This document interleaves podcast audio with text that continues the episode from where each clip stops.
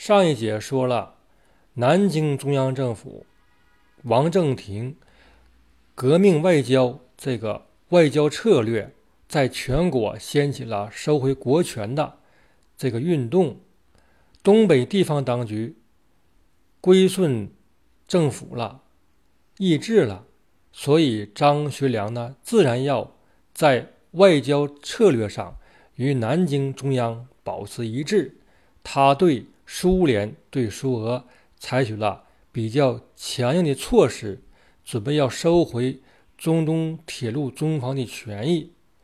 蒋介石呢，又不断的对他推波助澜、煽风点火，希望中方与苏方断交，更希望张学良一鼓作气拿下中东铁路。所以，中东路事件。发生之后，这个事件没有朝向和平解决这个方向，却滑向了战争的深渊，啊，最后结果不可收拾了。这节讲一下张学良他在中东路事件发生之前和之后对这个形势的错误分析和错误决策，讲他这个方面的原因。首先，张学良呢，他认为苏联软弱可欺。二七年四月六日，他父亲就因为苏联方面在北京在东北搞刺划宣传，他父亲呢曾经派军警搜查了北京的苏俄的大使馆，啊，驱逐了当时的苏方外交人员加拉罕。但是苏方呢，没有对中方动武。他儿子张学良呢，认为他父亲那个时候那么强硬，苏联都没怎么样，所以他呢认为苏联软弱可欺。到了他接班之后，他就加紧了讨要权益的这个过程。在二八年六月份之后。张学良呢，先后收回了东北的这个电话局啊，就是苏联方面在中东铁路建的电话局。苏联没什么反应。第二年之后，苏联才抗议，要求中方赔偿这个电话局的安装费。后来，张学良又派人收了这个苏方建立的文物研究会，苏方呢也没什么反应，也默许了。紧接着，张学良又收回了这个东省的气象台，啊，这个苏方呢也没什么反应。中方一看苏方又没反应，又快马加鞭收回了哈尔滨的自动电话局，苏方呢还是没有反应。这还不算呢，中方呢又驱逐了这个。东省特别区苏方科长斐利伯维茨将他驱逐了。苏方呢，就是这个苏俄呀，也没什么反应。张学良呢，和他身边的这些少壮派啊，就觉得苏联也不过如此嘛，对吧？我父亲能干的，我们也能干。我们年轻人比这个他们老人还是更强啊。不输他们，而且当时啊，张学良张少帅他意气风发呀，年轻啊。他在接班之后，他干了几个大事儿啊。以前讲过，首先呢，他顶住日方的压力，东北易帜，归顺南京政府，摘下了五色旗，悬挂了青天白日满地红。后来他就枪毙了杨宇霆和常荫槐，为自己立威。改变了主少国疑的这个情况，紧接着他就开始在东北呀，他那个整顿军队了，将这个东北军以旅为单位重新整编了啊，而且呢，他还搞这个铁路建设啊，修了很多铁路，与日本和苏俄抗衡。到一九三一年，东北一共完成了十大铁路。有这个吉海铁路、呼海铁路、开封铁路等等啊。所以说他接班之后，他虽然呢和这个赵一荻玩耍，和赵一荻是吧？可是呢，他也干了很多大事情啊。这些事情呢也是可圈可点的。因此啊，张学良呢，他认为自己干了很多大事情，他有点就是飘飘然了啊，觉得自己这个办事很有力度啊，说话好使。现在呢，我也可以大展宏图了。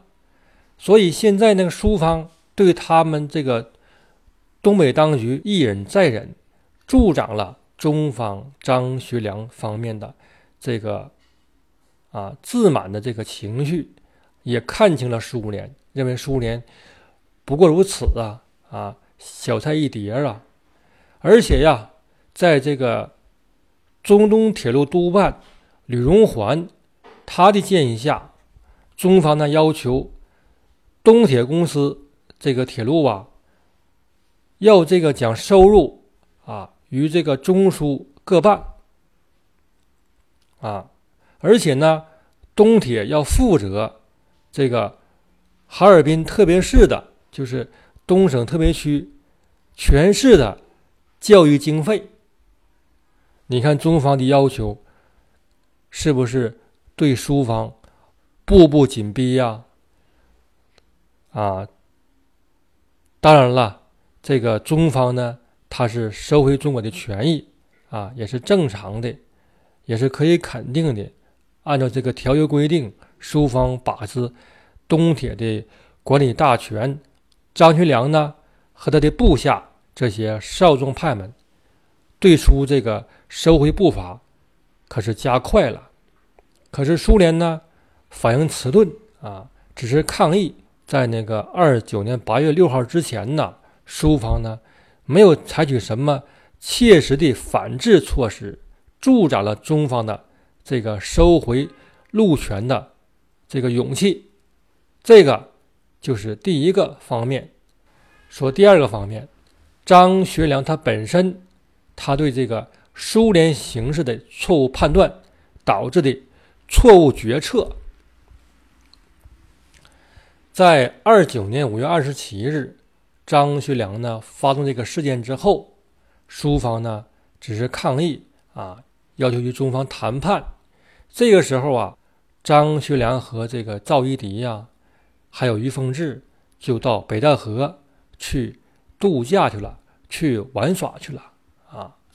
可是呢，东省特别区长官张景惠和中东铁路这个督办吕荣桓，还有这个东省特别区教育厅长张国臣，张国臣呢。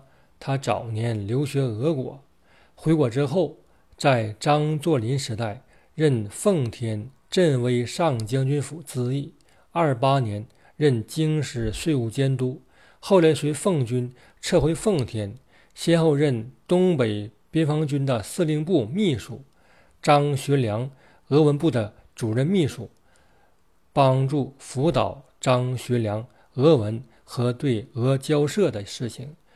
又任呢东三省特别区教育厅厅长，他是张学良比较信任的一个人物。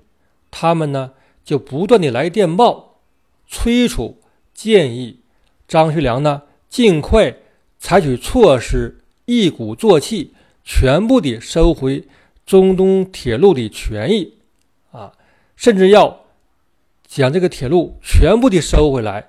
驱逐一切苏方势力，所以呀，张学良呢也动心了。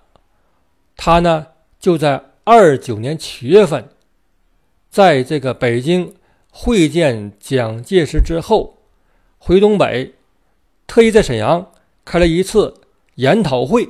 出席会议的人有吉林省的主席张作相，他还是东北地方军队的，就是东北。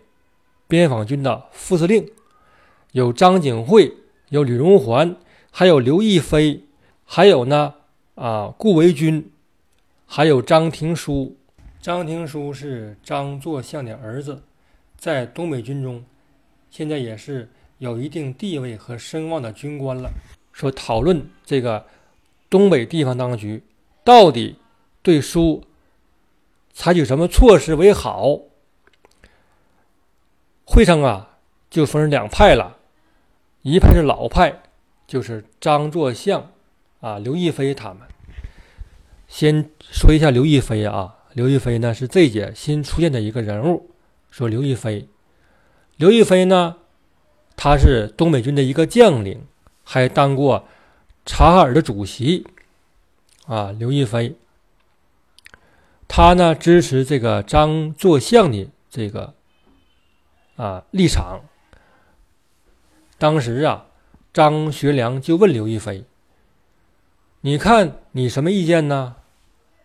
刘说了：“我们如果仅仅出兵一个旅、两个旅就能打败苏联的话。”那么我们就不至于退回关外。就是这个刘亦菲呀，他明确表示反对出兵，反对打苏联。张作相呢，就明确表示，说是咱们呐打不过苏联呐。你别看那个零五年这个日本打败苏联了，但是啊，咱们打不过人家啊，咱们东北人啊不行啊。你看苏联现在还是很强大的，而且啊，咱们刚一致。咱们不要那个被南京、被老蒋被他迷惑了啊！老蒋什么东西，你不知道吗？他是南方人他吃大米，咱是东北人咱们吃高粱米子儿，吃苞米面儿。咱们呢，脑瓜啊，没人聪明，所以少帅呀，你要注意啊，留个心眼儿。所以张学良呢，一听这个张作相这么说，有些犹豫。后来呀。这个顾维钧也说话了，他说呀：“现在苏联呢，政权虽然不那么稳定，但是啊，实力有的呀。就是说，在东北，他出一两个军啊都没事儿。他打这个咱们中国，打咱们东北，他是有富裕的。他虽然不敢统过日本，但是他可以统过咱们东北军。所以咱们要慎重。这个顾维钧呐，他可是中国近代史上一个人物啊。”他当过这个中国的驻法大使，新中国成立之后，这个中国还请他回来，但是他没有回来啊。他也是个中国民国时期的一个著名的外交家呀。他这个时候呢，应邀在这个东北担任张学良的一个外交顾问。可是啊，这些少壮派们，他们呢就一致主张。对苏强硬，不惜出兵，而且这个张国臣呢，他根据他的顾问啊，他有个顾问，有个白俄的顾问，因为当时苏联不是革命了吗？很多白俄呀，就白俄分子，他们白俄呢反苏，他们就被迫到哈尔滨啊，希望这个以后有一天卷土重来，东山再起，他们就依附这个东省这些中方人物。哎，慢慢活动，培植势力。所以说，张国臣呢有个顾问啊，叫马舍夫斯基，他是白俄，他呢就多次跟张国臣说了，说是现在苏联呐这两年呐，这个列宁啊做的事儿不好啊，很狠呐，杀这个很多的地主，杀地富返还药，呃，不是生产农业连年欠收，闹饥荒了。所以这个时候，如果这个中方一鼓作气收回铁路，那么苏联一下就完蛋了。而且世界列强啊，对中方这个举动都会举双手欢呼的呀。所以说，这个张国臣呢，他经不起他的顾问的这个劝说和游说呀，他动心了。另外一个，他不是东省特别区的教育厅厅长吗？他心热，他艳羡。这个吕荣桓的位置，他想取而代之。吕荣桓呢是中东铁路督办，是这个东铁公司中方的理事长。张国张国臣呢就非常喜欢这个位置，想做什么事情，好好做个表现，让张学良欣赏他，然后提他。所以说呢，他就加紧呢做事情啊，根据张学良的命令。他自己主动采取措施收回中方权益啊，收回一些事业，收回一些苏联事业，所以他就获得了张学良的好感。可是啊，这吕荣桓呢，一看自己那这样不行啊，那这样这个张国臣不是争功了吗？那么以后我就不行了，所以他也和张国臣比赛，收回这个苏俄事业，他俩一块收啊，相互比赛。你看，你今儿收个电话局，明天我收个电报局啊，你收个学校，明天我收个医院，他们这么搞啊，这样搞。他们这一搞啊，这个张景惠呢，他呢也非常高兴，因为他是这个东省特别区长官呐。你们这么搞，你们不是给我这个树业绩吗？给我这个脸上争光嘛，所以他也非常支持啊，他就这个对张国臣和李荣桓他们的行为和言行，他呢夸大其词，他多次这个给张学良打报告，认为这个苏方现在不行了啊，认为中方趁此时机收回这个中东陆路权，以雪国耻，振兴中华。呼应南京政府的外交政策，也是对苏俄这么些年来对满洲所犯下的罪行的一个绝佳的报复机会。所以，他们这些少壮派的呼声很让张学良舒服，因为他呢，自从接班之后，他干几个大事儿都成功了，他就自得意满。他呢说：“我再干个大事儿。”就是收回铁路啊，收回大鼻子铁路，因为他认为当时啊，东北呀，就是日本比苏联对东北的威胁更大，而苏联在北满，日本在南满。如果说讲这个北满这个事儿搞定了，那么南满日本就也好办了。所以说这个时候，张学良他呢就有点头脑发烧了，自我感觉很良好，而且这个这些老派人物。张作相啊，刘亦菲他们虽然反对啊，可是不管用啊。另外一个方面，在这个二九年一月十号，张学良呢，他枪杀杨雨婷、陈英怀这个事情，也深深的对这些老人物很大一个刺激啊。张学良胆儿太大了，对不？敢枪杀杨雨婷啊？那我们说话就得悠着点儿，以防引来杀身之祸呀。所以说。这个明哲保身呐，但求无过呀。这些老派他也该劝就劝了，可是不听，可是少帅不听，那也没招了啊。这个呢，就是张学良在二九年五月二十七日之后，这个事件之后，他呢听取了他身边这些人的啊鼓动，他呢就是错误的分析了形势。最后，他错误的决策了。第二个方面，就是说，当时南京政府一些高官啊，他们呢也是错误的看错了，也是错误的分析了苏联和形势啊。当时啊，孙科就是后来的行政院的院长，孙科，他呢。就说了，说是这个苏俄这个时候不行，咱们中国应该啊一鼓作气收回路权，而且苏俄呢，他违约在先，所以中方呢就不必再遵守这个权利，遵守这个条约限制了。他呢也是和老蒋一样煽风点火，还有上景说的那个胡汉民，他也是啊，他认为这个对苏难免一战。一战必胜，苏联一战必败。